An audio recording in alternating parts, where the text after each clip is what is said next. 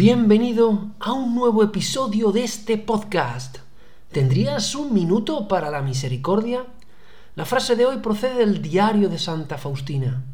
En él leemos que Jesús le dice a Faustina, Haz de saber que cada vez que vienes a mí humillándote y pidiendo perdón, yo derramo sobre tu alma una inmensidad de gracias y tu imperfección desaparece ante mí y veo solamente tu amor y tu humildad. No pierdes nada, sino que ganas mucho. ¿Has pensado alguna vez sobre el sacramento del perdón o de la reconciliación? ¿Has pensado alguna vez para qué puede servir la confesión de los pecados al sacerdote? Hoy Jesús te explica el beneficio que sacas de este maravilloso sacramento. Al sacramento acudes pobre y con pesar por tus pecados y fallos, pero sales de él lleno de la misericordia y el amor de Dios, con energía para practicar el bien y seguir por la senda que te lleva a la vida eterna.